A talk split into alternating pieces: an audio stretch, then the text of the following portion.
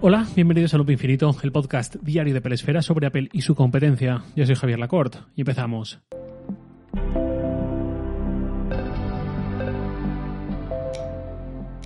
Hasta ahora yo venía usando, tal y como conté aquí, de forma principal la esfera llamada infograma para el Apple Watch. Es una esfera bastante conocida porque llegó con el Apple Watch Series 4 aprovechando su aumento de pantalla y es esta que tiene la esfera circular de reloj, digamos analógico, y espacio para 8 complicaciones, 4 en las esquinas y otras 4 dentro del reloj, dentro de esa eh, especie de esfera circular, de esa silueta reloj, no me sale la palabra exacta, eh, que está dentro del gran cuadrado que es el Apple Watch.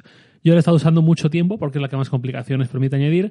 No me gustaba que fuese un reloj analógico porque me gusta verlo en digital, pero en la complicación central superior sí que pude poner la hora digital a modo de complicación. Es una redundancia un poco estúpida tener dos relojes en uno, pero a falta de poder quitar las agujas me valía para ver la hora con más precisión y con más rapidez. Total, que estos días, con la, llegada de WatchOS 9 ya oficial y tal, llegó una novedad que no hemos tenido durante las betas, durante el verano, que es que a partir de ahora con WatchOS 9, si nuestro Apple Watch es compatible con él, vamos a poder usar las esferas de Nike. El Apple Watch Series 8 no tiene versión Nike, como si ha habido hasta ahora, y es porque de la misma forma que las correas específicas de Nike ya se liberaron y se venden sueltas, ahora también se liberan las esferas, todo el mundo puede utilizarlas, y la verdad es que mucho mejor esto, ¿dónde va a parar? Si tenéis WatchOS nuevo instalado y tal y no salen, reinicia el móvil, reinicia eh, quizás incluso el Apple Watch, busca actualización adicional de WatchOS y de iOS, que nunca se sabe, sobre todo si habéis estado usando alguna beta, matad la aplicación de reloj y volverla a abrir, lo que sea, porque al final sale. Sale tanto en el reloj como en la aplicación Watch del iPhone, acaban saliendo y hay unos cuantos modelos a elegir. Unas cuantas esferas, me refiero.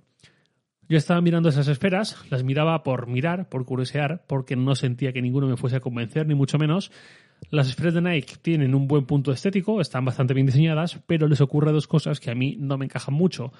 Uno, obligan a tener una complicación de Nike que no se puede quitar para abrir directamente su aplicación de entrenamientos en lugar de abrir la nativa de Apple Watch. Y dos, no ofrecen demasiadas complicaciones.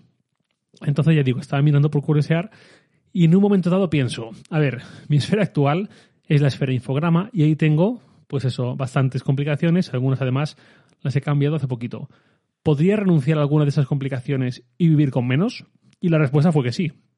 Hace poco, por ejemplo, muy poco, días, dejé de usar Waterminder, que mediante una complicación en el reloj yo le iba añadiendo cuánta agua bebía y esa información acababa llegando a salud. Eh, me acabo una botella de un litro, marco un litro. Otra, otro, y así.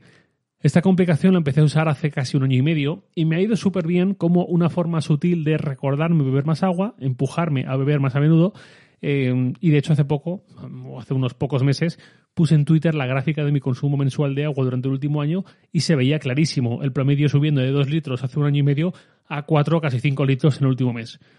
Eso me ha ido muy bien, pero ahora que ya he construido ese hábito, que es lo que más me interesaba, ya no necesito tanto ese recordatorio constante al ver reloj, ese recuento para no descuidar las cantidades. Total, que dejé de usarla y por esta regla de 3 similar puedo dejar de usar otras. Por ejemplo, puse la complicación de la alarma simplemente que muestra cuál es la próxima alarma que tenemos activada en el reloj para despertarnos y sobre todo la usaba para por la noche, en el momento de ir a la cama, ver rápidamente que está puesta la hora adecuada. Esto durante el verano me ha ido muy bien porque en verano las rutinas han ido por los aires. Ahora vacaciones, ahora trabajo, ahora otras vacaciones, ahora otra vez trabajo, ahora estoy aquí, ahora estoy allí, ahora tengo que estar sí o sí a tal hora en tal sitio poco habitual, viajes tal, la rutina no ha existido este verano.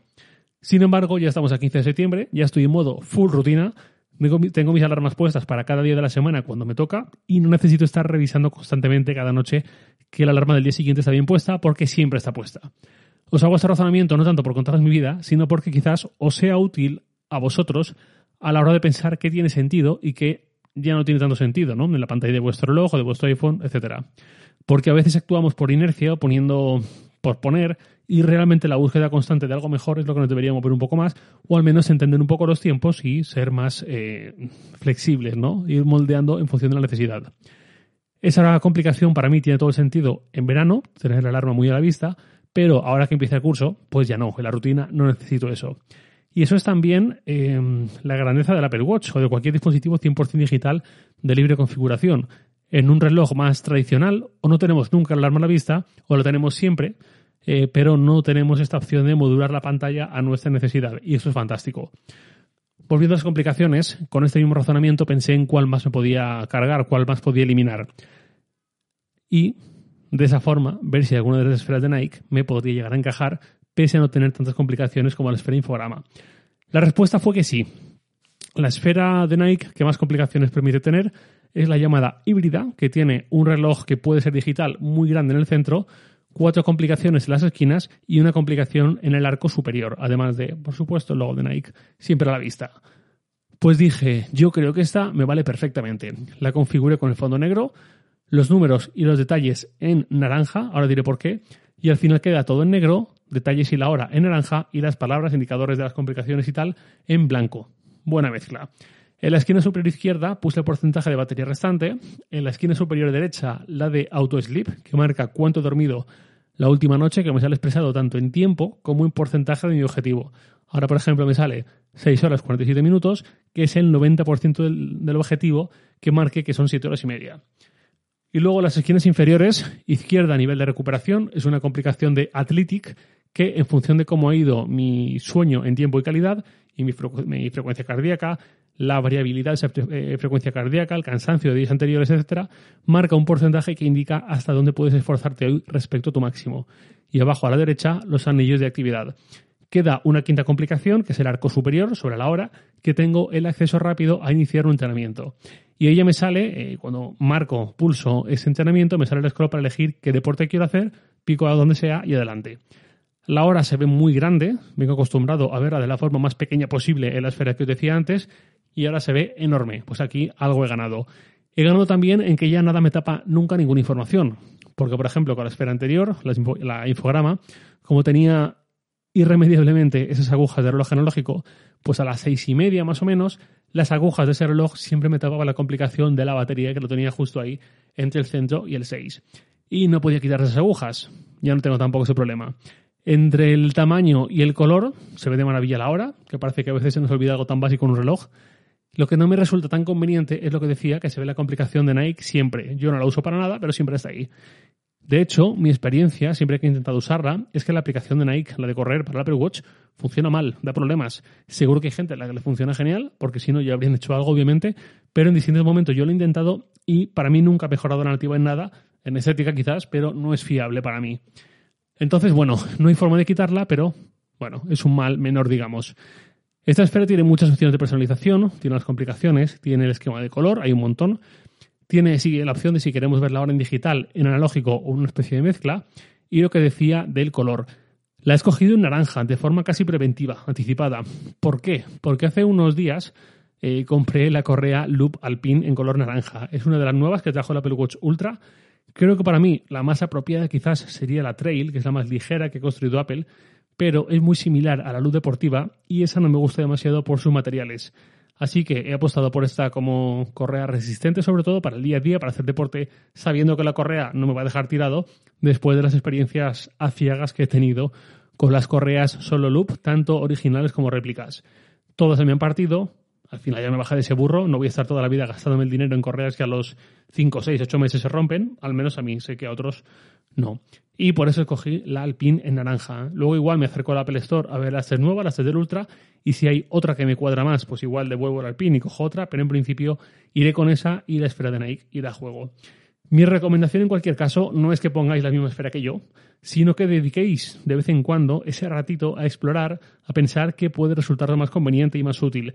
He visto a gente muy a menudo que se pone a mirar esferas y parece que va con prisa y quiere hacerlo muy rápido y acaba poniendo ahí Spotify y la medición de la frecuencia cardíaca que no lo usa nunca y no sé qué.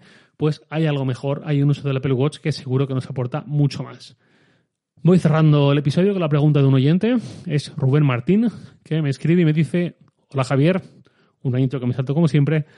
Y ahora el tema en sí. En la extraordinaria gama de auriculares de Apple, creo que mayor de una decena si incluimos la más deportiva de Beats, ¿a qué obedece que no exista ninguno aptos para nadar, siendo el Apple Watch un reloj con entrenamiento específico para natación? Y digo más, ¿cómo es posible que unos auriculares como los Power Beats Pro no estén certificados para ello a pesar de costar 300 euros, al igual que los nuevos AirPods Pro? Por más que lo pienso, no me cuadra con la filosofía dinámica de la marca el tener que salir de su ecosistema para entrar en la piscina. En fin, nada más por hoy. Gracias de antemano por tu tiempo y atención si tienes a bien leerme y ojalá una respuesta a esta duda existencial que me carcome. Eh, un fuerte abrazo y hasta mañana, Rubén Martín. Pues muchas gracias, Rubén. Eh, la respuesta creo que puede ser doble. Una, mm, con una vocación un poco más casi filosófica, pensando en cómo puede pensar Apple a día de hoy, y la otra mucho más técnica y más simple. La primera es que Apple ya no es una empresa que se esfuerce tanto por llegar a ciertos nichos. Hace eh, unos cuantos lustros lo era, pero con el crecimiento que ha tenido, seguramente sus accionistas, sus inversores, le han empujado a ser una empresa mucho más masiva, mucho más para todo el mundo, que pueda descuidar los nichos y dejar que sean otros los que entren ahí. Caso de la gente que puede querer unos auriculares para la piscina o cosas así, pues quizás no es una cifra tan relevante como la que puede ser unos AirPods, productos de del estilo, y por eso Apple no, no entra ahí. Luego, la otra razón, mucho más técnica y mucho más simple, es que los auriculares inalámbricos no funcionan en el agua.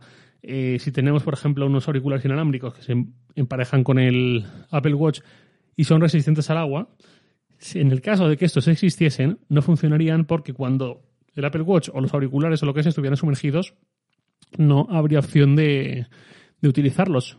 El Bluetooth no funciona a través del agua. Entonces, eh, por ahí ya hay una primera razón muy obvia. Los auriculares inalámbricos que son resistentes al agua, pensados para sumergirse y tal, como los de una piscina, suelen ser todos eh, de este tipo de auricular que incorpora almacenamiento interno. Le metes tú ahí tus archivos MP3 o lo que sea y lo reproduces directamente desde el auricular, pero no desde el Apple Watch, por lo que digo, porque el sonido inalámbrico no funciona dentro del agua. Entonces, eso seguramente es el principal motivo por el que Apple no dice que sus AirPods son resistentes al agua o no sé qué, porque aunque lo lograse, que es bien complicado unos auriculares eh, y además tan pequeñitos y tan peculiares como los del formato de unos AirPods, pues seguramente eh, sería un esfuerzo muy, muy en vano, por lo que digo, porque no funcionaría igualmente dentro de la piscina, con lo cual eh, hay seguramente ahí un gran motivo para pensar en que Apple descuide este tipo de usuarios. A mí me gustaría, de hecho, le comentaba a Rubén que justo hace poquito me compré unos y son efectivamente de esos de que tienen almacenamiento interno y tal, porque eh, no funcionaría. Si no, no, podía funcionar a través del agua, no funciona sin Bluetooth lamentablemente, y es un poco lo que hay a día de hoy. Veremos si en algún momento cambia la cosa, pero al final la física es la que es. De momento, nada más por hoy, lo de siempre. Os leo en Twitter, arroba jlacort, y también podéis enviarme un mail a lacort.sataka.com.